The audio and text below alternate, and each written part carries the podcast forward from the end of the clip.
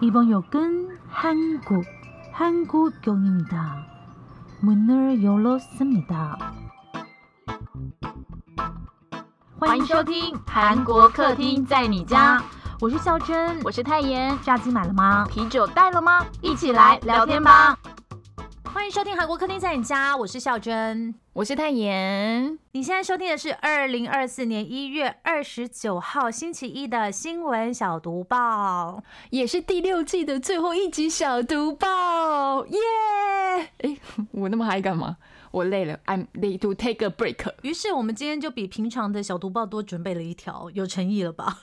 我们本来想说，于是我们今天的小读报就会录的是史上最短的一集，很有诚意了吧？我觉得我不会这样子，我不是这样子的人。没有啦，不能这样子。好了，那就直接来进入新闻小读报喽。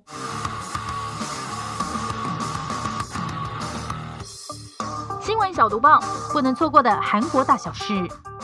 来配三百四十八元台币登新贵，第一天就破千元。哎，其实我们孝珍是一个经济迷，他是非常关心股票的小股民。所以他其实就在女书上有说了，我也关注台湾经济发展，好吗？对对对对对，好啊，就是一个总体经济学家啦，好不好？哎，你底下的，我插播一下，他们永远无法念完就是全部的新闻呢，就无法听完这样子。他们以为这集是特辑，就已经习惯。哎，我插播一下，因为我最近不是在找工作吗？然后我就看到，我就看到一个就是蛮专业的一个机构，然后他要请人，然后我就觉得，哎，这 NASA 没有这工作，我觉得我还蛮有兴趣的。然后我点进去看一话，就说就是其他要求方面要熟总体经济学跟什么其他另外一个经济学。Anyway，我只听过总体经济学，另外一个经济学我根本就没有听过啊。所以现在是怎样？大家都要请那个就是留美回来的博士，是不是？然后下面的薪资给我开四万五到五万五，哎，我觉得我要是总体经济学学家，我就自己没在家里炒股票了。嗯，哎哎，不是我，我就去 考公务员，我去经济部上班了。哦，你也可以去国发会啊，你也可以去台经院啊。好像也不能这样讲，因为其实总体经济学还是有，就是有分，就是简单跟难的。对，但是你们知道，就是前几年有一本很红的书叫《二十一世纪资本论》，你有拜读吗？我有，我翻开封面很好睡，然后我就再把它盖起来了，因为是我们十十九的长官直接把那本书送给我，他说：“哎，你念这个一定有兴趣。”然后我就说：“哦，好。”到底哪来的想法？然后我翻开，哦，我就。还是讨论股票比较实在，真的真的没关系，你不用经济学家，你不用什么什么，你只要是会炒股票的，保证你就是今年的荷包就很满，好不好？OK，那我们今年就就有在说啦，真的是，反正我们两个心得就是没买真的很呕啦，对不对？啊，现在进去应该也就是韭菜了。你有办法一口气？哎，这件事因为就是跟我一起讨论是嘉义王心凌。就是我们很早没有很早，就是新闻出来那一天就已经知道它是三百四十八元上柜，但是三百四十八元等于你要拿出三十四万八千元，不好意思，我们输了。我们没有办法，对，而且我们那一天两个人超白痴的，我们就在那边算，哇塞，如果你知道这种用想的都很方便，就是三百四十八元，如果买一张，然后他就说，天啊，就赚了快五十快六十万。我说对啊，如果两张的话，我们现在就有快一百四十万了。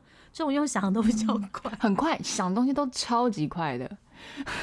好，我们来讲一下这到底是怎么回事哈。来，韩国行动。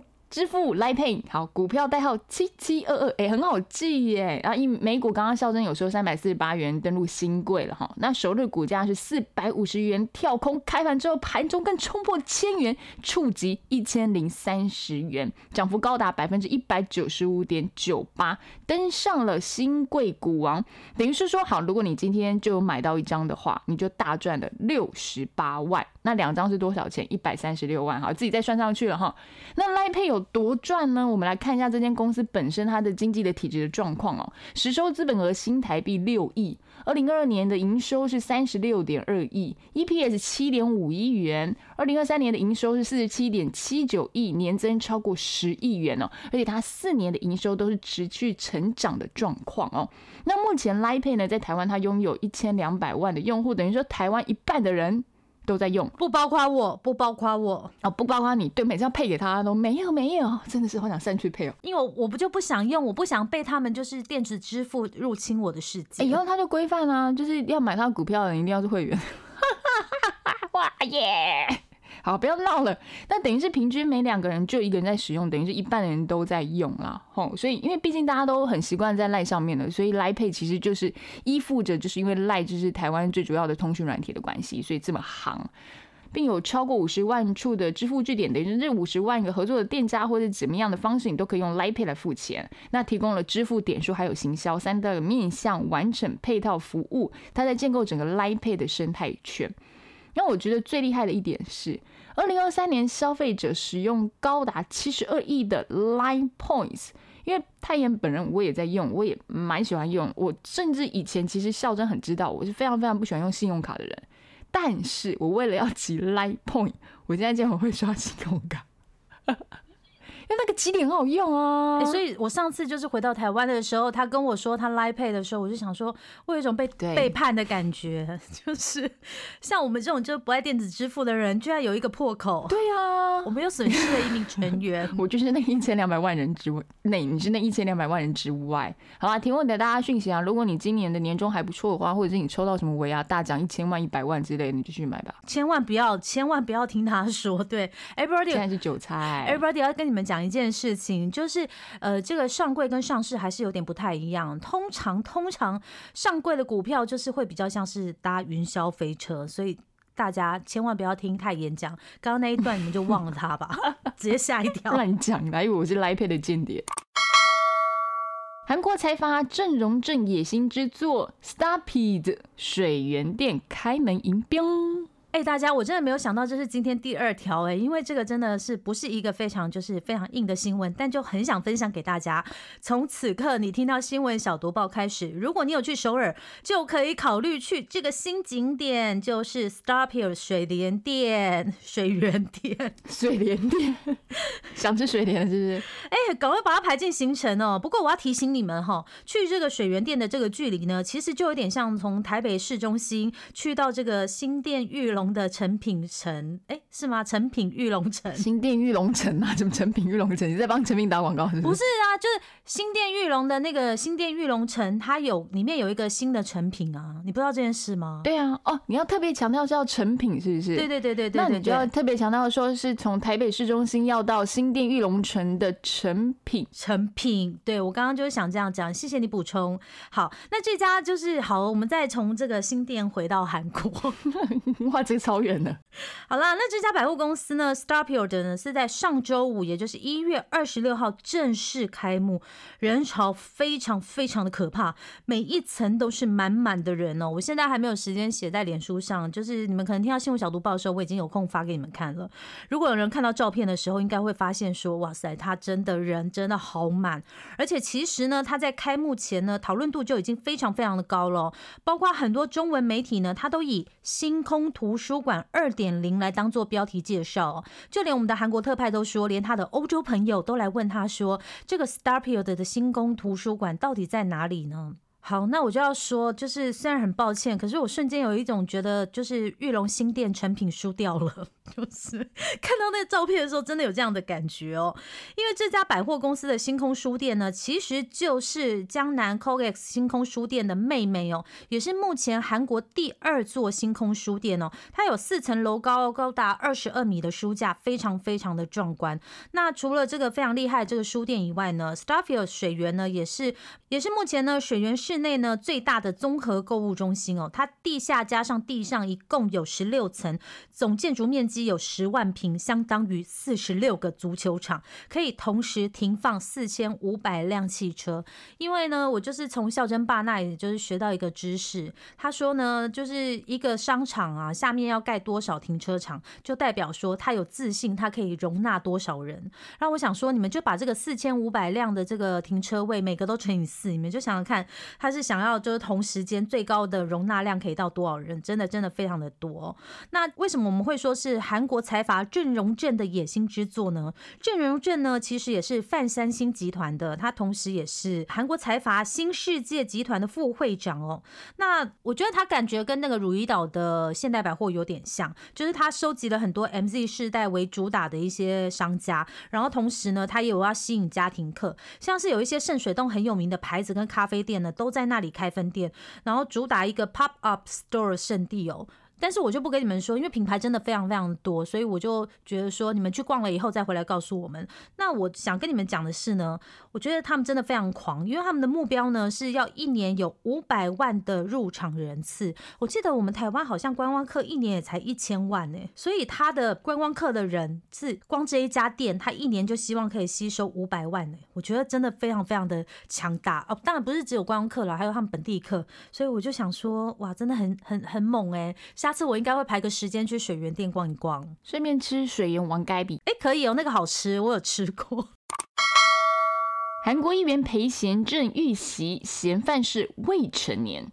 哎，不好意思，因为我们的标题就比较无聊。我有看到台湾的媒体都会写她是美女议员，但我就想说，我们的标题不要这样下。我觉得这个这个不是我很还会写说是前主播，前主播我觉得还好，因为是他的职业。但是我就常常觉得什么美女网红，嗯，美女啪啪，美女叉叉，美女啪啪是什么东西啊？我也不知道，美女圈圈叉叉这样，对，就觉得 so 重要吗？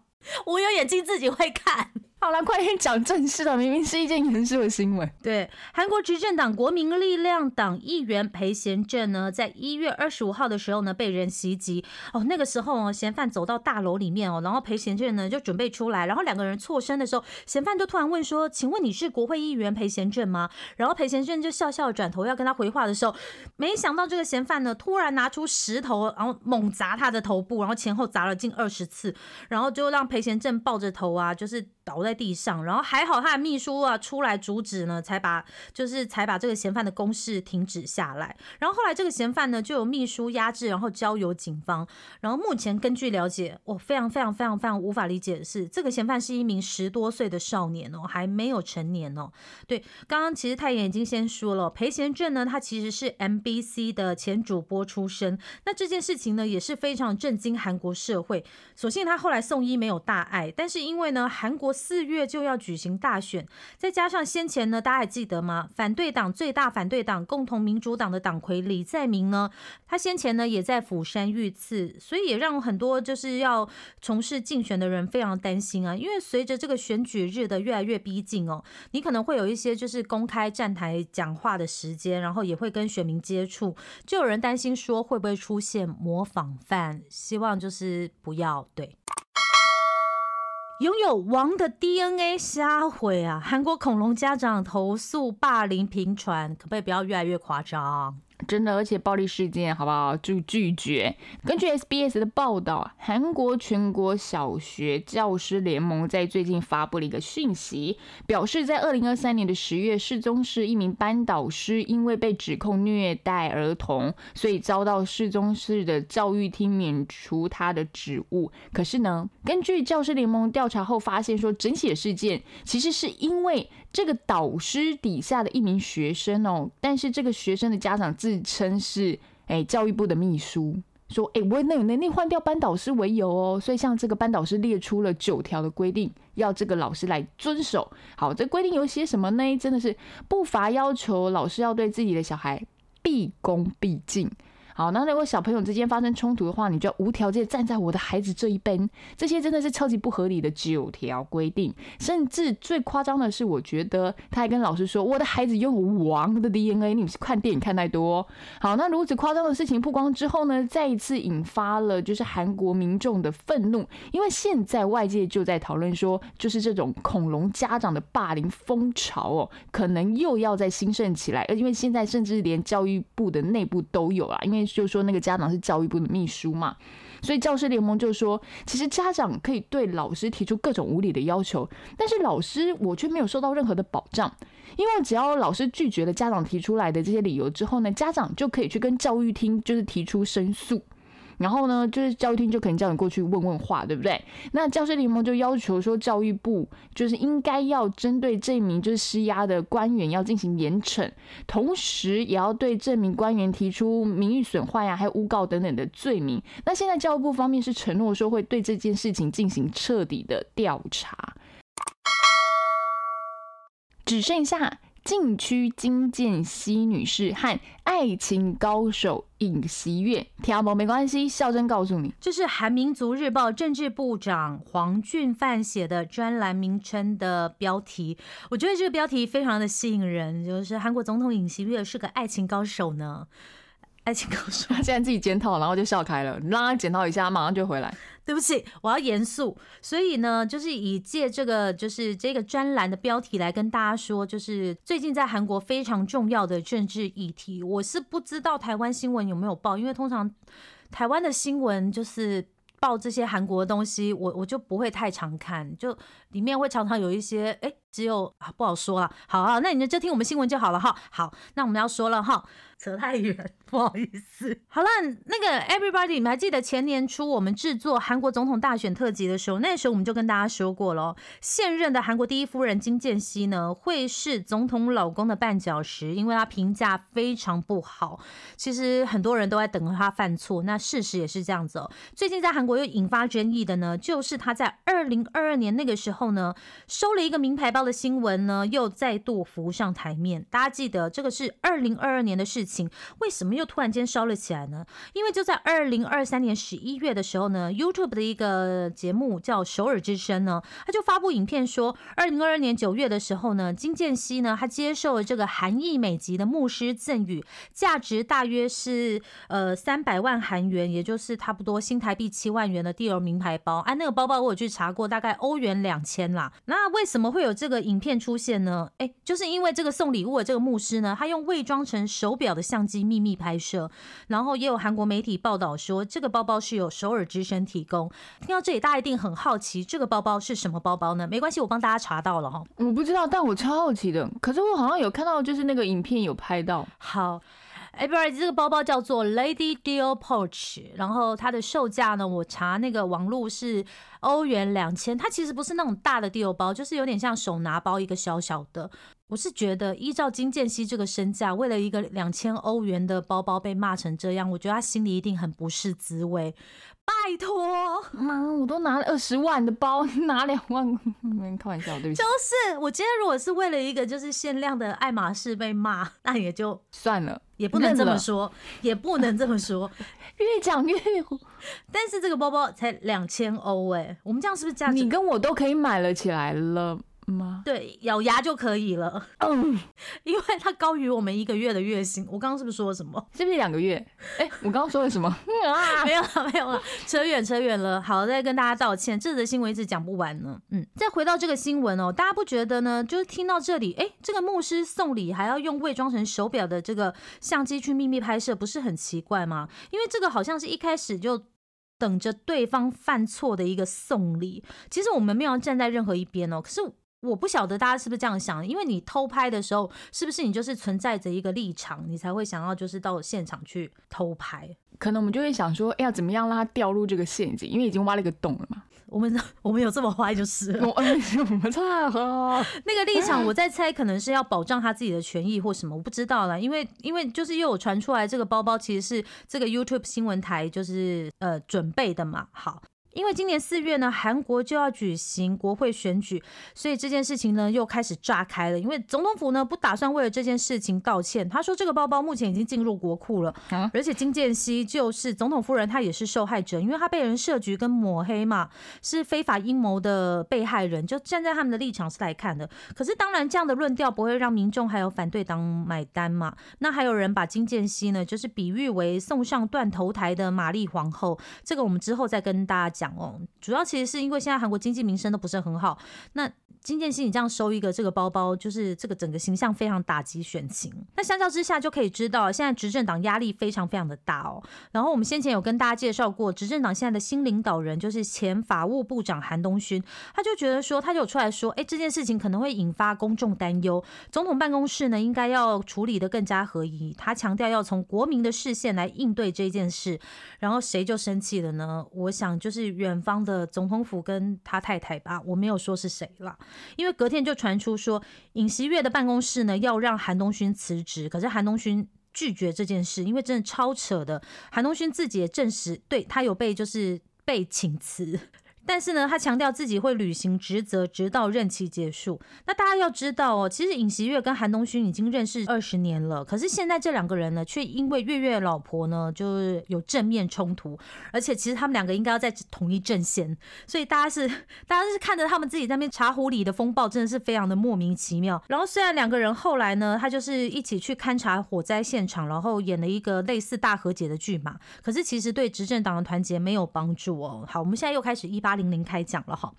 这则新闻很长，好久没有这个单元了。对，这则新闻很长，但我希望可以在小读报里面 KO 掉就好，不要再变特辑了。对，没有这种事。那关于这位总统夫人所引发的争议呢，也让外媒非常关注，像是《华尔街日报》就报道说，金建熙的 deal 包呢。动摇了韩国执政党，然后包括路透社跟时代杂志都有报道哦。其实你看哦，这个新闻其实它已经延烧一阵子，我就想说，我我们等它比较完整的时候再来跟大家讲。那现在这些都透过外媒报道，其实你看，全世界的人都知道说，哎，韩国有个。金建熙，然后他因为一个地欧包，然后现在害那个执政党跟就是吵架这样子。华尔街日报他是怎么报道的呢？从金建熙呢收到地欧包开始呢，到后来韩国国内引发的各种矛盾呢，是因为崔在英牧师呢在金建熙经营的展览企划公司办公室把手提包给了金建熙，而且当时呢他是说我想表示感谢，所以拿来了。然后金建熙呢就对此回答说：“哎呀，干嘛带这么贵重的礼物？这个语气是我加的哈。”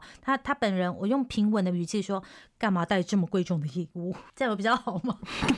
哎，我好害怕这一集新闻小毒报没有人要听哎。哎，不是，你刚才分饰两角啊？我说干嘛？那你又不跟我一起演，然后你你你你想演谁？你想演谁？好，重来，重来，重来，重来，重来，重来，重来。崔在英牧师，好了，好，好，我就示范一下崔牧师他说什么好了。呃，我想表示感谢，所以拿来了。金建熙说。干嘛带这么贵重的礼物？就是大概是这个样子。然后这件事情被公开之后呢，韩国最大反对党共同民主党这些在野党呢，他们就展开攻势，表示说这违反了韩国的禁止公职人员及其配偶收受财物的请托禁止法。哎，我念的好顺哦。你是不是有遵守这条规范？我 我不是配偶哎，我还没有嫁给总统。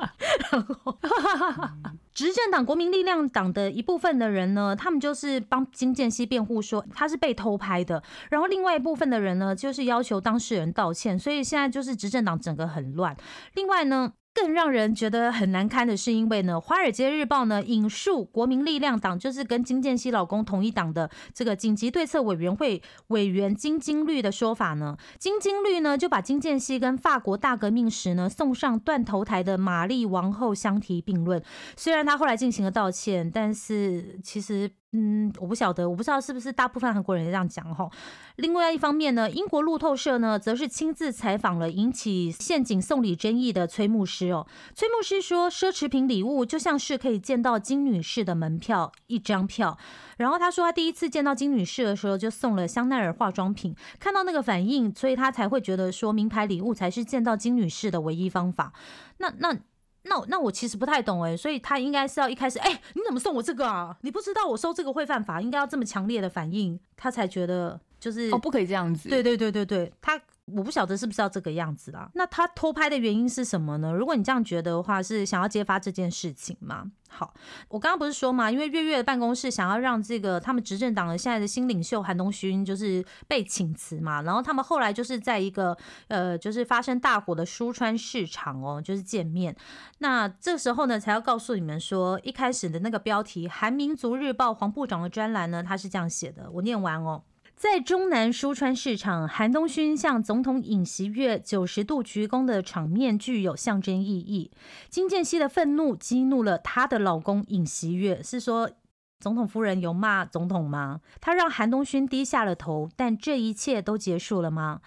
总统府呢不应该只强调偷拍这一个受害者性质，应该冷静的回顾一下为什么这个事件会达到动摇执政党的白热化程度。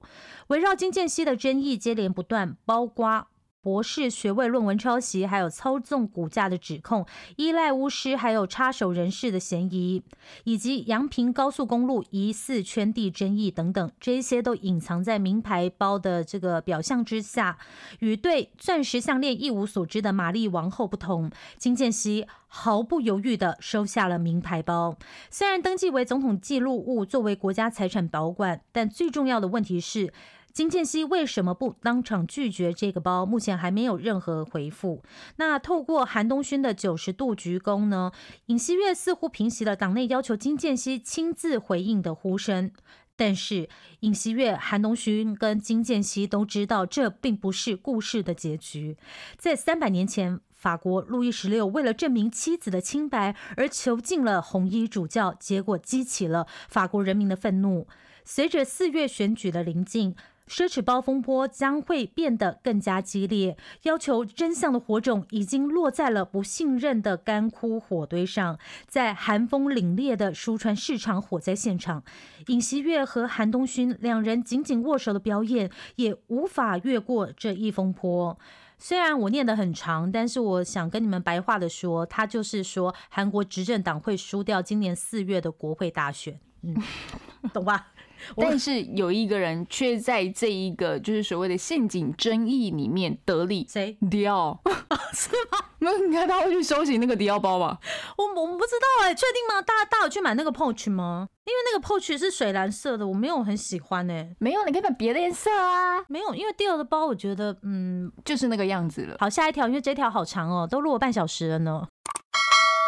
韩亚航空宣布对国际线旅客量体重。我那天看到这条消息的时候，想说，那如果真的不小心，我真的吃多了一点了，就是发福了，我可不可以跟那个空姐说，帮你帮我把我的行李跟我加在一起好了？不是，他本来就是要拿着行李一起称的。OK OK，好。所以韩国第二大民航公司韩亚航空，我相信应该有一些听粉有搭过。OK，那宣布开始对首尔金浦机场登机的国际线航班旅客要量体重的这一个计划了啊。那民众如果不愿意的话，你可以拒绝他。哎，其实这样听起来是蛮人性的。好，那韩国时报报道是说，韩亚航空是说啦，因为旅客在量体重的时候呢，是不用脱下任何的衣服啊，你也不用取下随身的行李，这是为了要计算出乘客的标准重量。目的是要让飞机的重量分配更加的准确，增加飞行的安全。那另一个方面呢，估算出这个旅客的平均重量，能够让航空公司了解飞机需要多少的额外的燃油。那去年十二月的时候，其实韩亚航空已经对五千名的国内线乘客测量体重。那大韩航空去年八月也进行了旅客测量体重的这个计划。好，那其实这样子的一个体重政策哦，在国际之间的例子是越来越多。其实重点就是一个关键，它是为了飞安的问题。尤其从一月以来，其实就是航空事故频传。那大家也知道，也有看到在新闻上面。那为了求这个安全起见呢，让航空公司在重量这件事情上面就变得比较斤斤计较。来举一个例子好了，因为讲到日本，大家会知道日本相扑就是他们一个非常有名的文化嘛。那有时候日本相扑也要搭飞机出国，但是其实他们每一个人动味。都蛮重的，所以曾经好有像有一次是那个日本相扑他们要出国比赛，那就是担心，因为算一算一定会这个飞不过去，就是燃料不够飞，所以特别航空公司还开了专机是送他们去比赛。对，所以但是大家我觉得应该不会到影响到大家出国的这些意愿或者是不变性了。韩国要建一百三十四兆韩元 GTX，开启首都圈三十分钟时代。哎，你们知道 GTX 跟这个 KTX 不一样吧？GTX 呢是韩国首都圈的急行铁路。如果你要用最简单的方式来想的话呢，你们就想说它是用高速铁路的速度在走地铁的路，因为你知道高速铁路的速度，它可能是从这个台北一下就咻到的新竹桃园嘛。但是呢，你要如果地铁的话，就停的站比较短。但是它用高速铁路的速度哦，就是比较多站这样子。呃，晚一点再跟你们讲这个事情哈。那这个一百三十四兆 GTX 是什么呢？因为其实呢，在韩国上下班通勤是非常非常的可怕，甚至他们还研发出一个词语叫做 g y o k c h r 地狱铁。不是地铁，是地狱铁，因为你就是上下班的时候人太多，然后就是光挤啊，就是非常非常非常累。然后有些地方可能你如果住在就是经济到很远的地方，像我的出走日记里面那三兄妹的话，就是可能上下班光上班的时间就是要一个多小时，就是非常非常非常累。然后下班就是下车以后还没有办法马上到家哦，你要还要坐那个小巴才能进到自己的。住的地方其实是非常非常的疲累，所以呢，韩国政府呢就在京畿道议政府市呢召开。了由总统尹锡悦主持的一个民生讨论会。他宣布呢，将新建高达一百三十四兆韩元的首都圈广域快速铁路，就是我刚刚说的 GTX，跟地方大城市的广域快速铁路哦，他要开启首都圈上班三十分钟的时代。那这个 GTX 呢，简而言之呢，它就是连接首尔跟周遭城市的大众运输。那在目前呢，它已经有 A、B、C 三条路线贯穿整个首尔圈哦。那韩国政府发表的一百三十四兆韩元交通网的核心内容呢，就是现在这个 GTX 的路线呢，会延伸到中清道跟江原道。你看它盖的有多远，再加上原来它的路线不得了，你们知道这有多快吗？未来呢，从这个京畿道的东探到首尔水西站呢，只要十九分钟；从仁川机场呢到延新川站，只要三十八分钟就能到。我举个台湾的比例尺跟大家说一下哦，就是说你如果是住中立的话，你可以在半小时呢，就是到信义区上班，类似这样的意思，是不是真的很吸引？超快，超快，非常快。然后我刚刚不是说它现在有 A、B、C 路线嘛，所以它 A、B、C 路线呢，A 路线呢会从东探延伸到平泽，然后 B B 路线呢则是从磨石延伸到春川，春川已经在江原道了。然后 C 路线则是从水源延伸到中清南道的牙山。我觉得延伸到中清南道牙山，这真的真的非常非常的猛。你们知道牙山有多远吗？其实你可以想象是在台中彰化了。然后它这个你搭这个 GTX 的话，就是可以在一个小时内就是进到台北市区，所以你以后可以把房子买在这个台中彰化，然后在台北上班的意思。哎，韩国政府说呢，未来首都圈呢可以就是首都圈三十分钟，然后江原中青南道一个小时内往返哦，就是要打造一个大广域经济生活圈。不过呢，其实这让大家就是非常怀疑他是不是真的能做得成，因为他目前是说从今年三月就要开始一连串的这个施工了。可是因为这个费用真的太高了，所以虽然说这个尹锡悦政府说它会吸引民间资本投资超过百分之五十六，已经过半了。可是可不可以成事，还是让人很怀疑。因为你们知道嘛？四月就要大选，所以也是有人觉得说这是不是选举支票呢？韩国放弃一次性纸杯塑胶禁令啊？真的假的？最后还是放弃了？没错，就当全球吹起了环保风，但是韩国为什么却反其道而行呢？到底 why？那其实韩国在二零二二年开始的时候呢，就逐步宣导商家要节制使用一次性的用品。但是大家知道，疫情大流行期间，其实一次性塑胶用品的使用量是大幅增加的。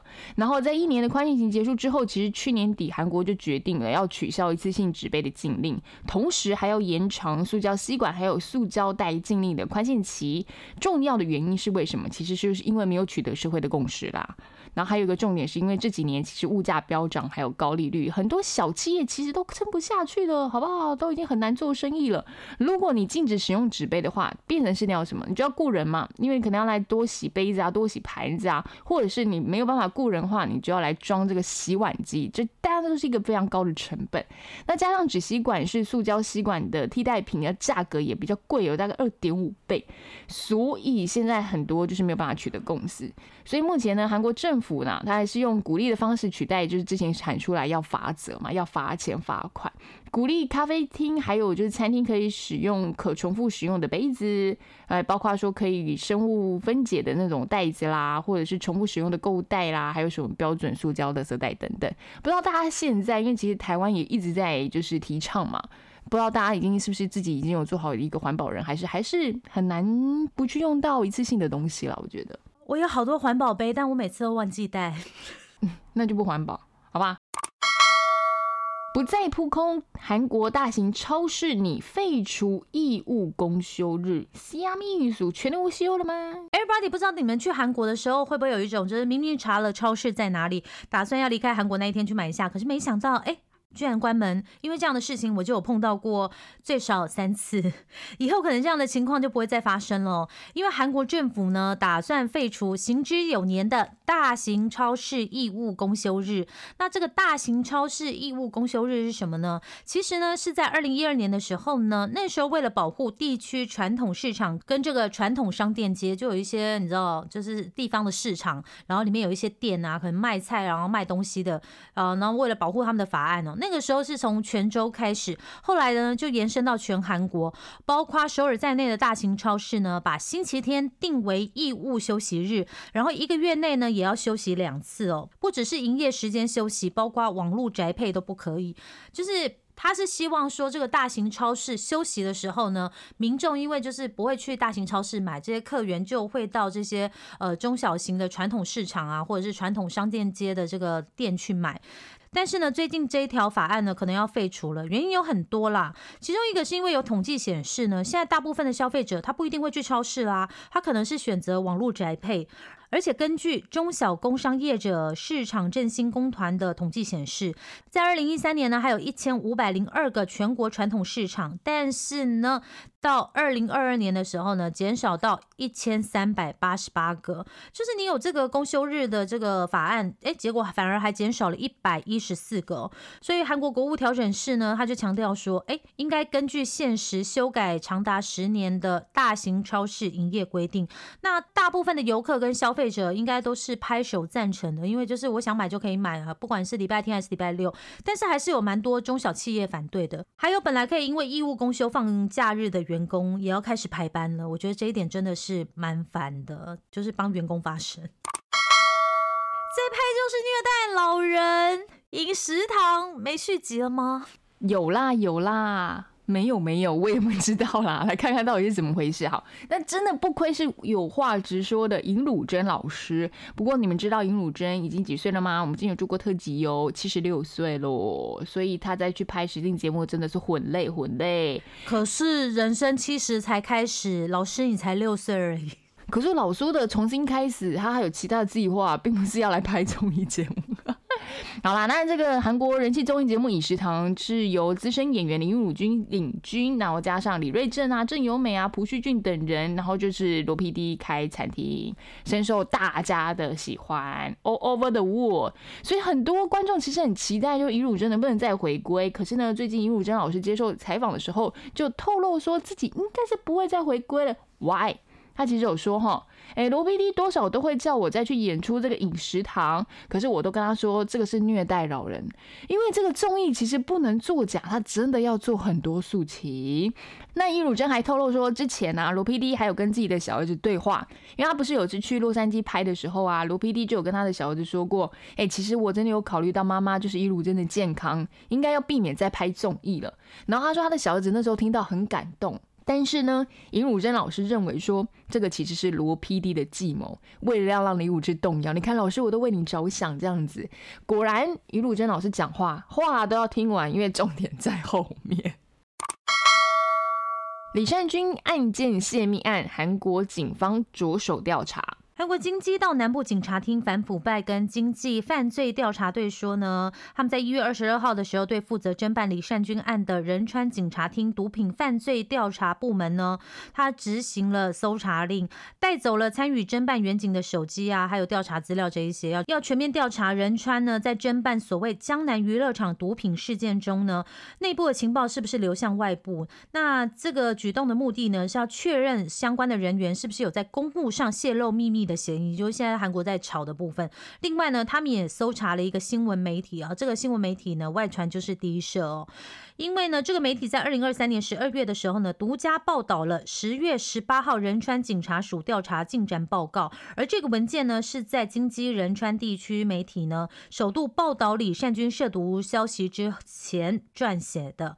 那这个文件呢，包含李善均呢这些调查对象的个人资讯啊、前科啊、嫌疑人是不是立案、职业这些讯息。虽然当时呢还没有确认这是不是警方的报告，可是从报告的样式跟具体的调查相关内容来说呢，有分析又认为呢，这很有可能是警方内部泄露的文件哦。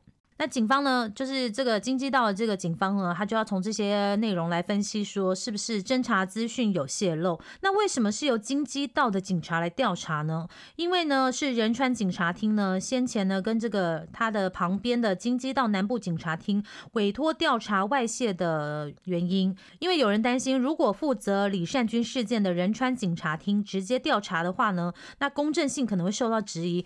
可是我就想说，这个最后还不是警察查自己？因为我才刚又二刷检察官外传，哎，是内传，对不起，那个外传你演是不是？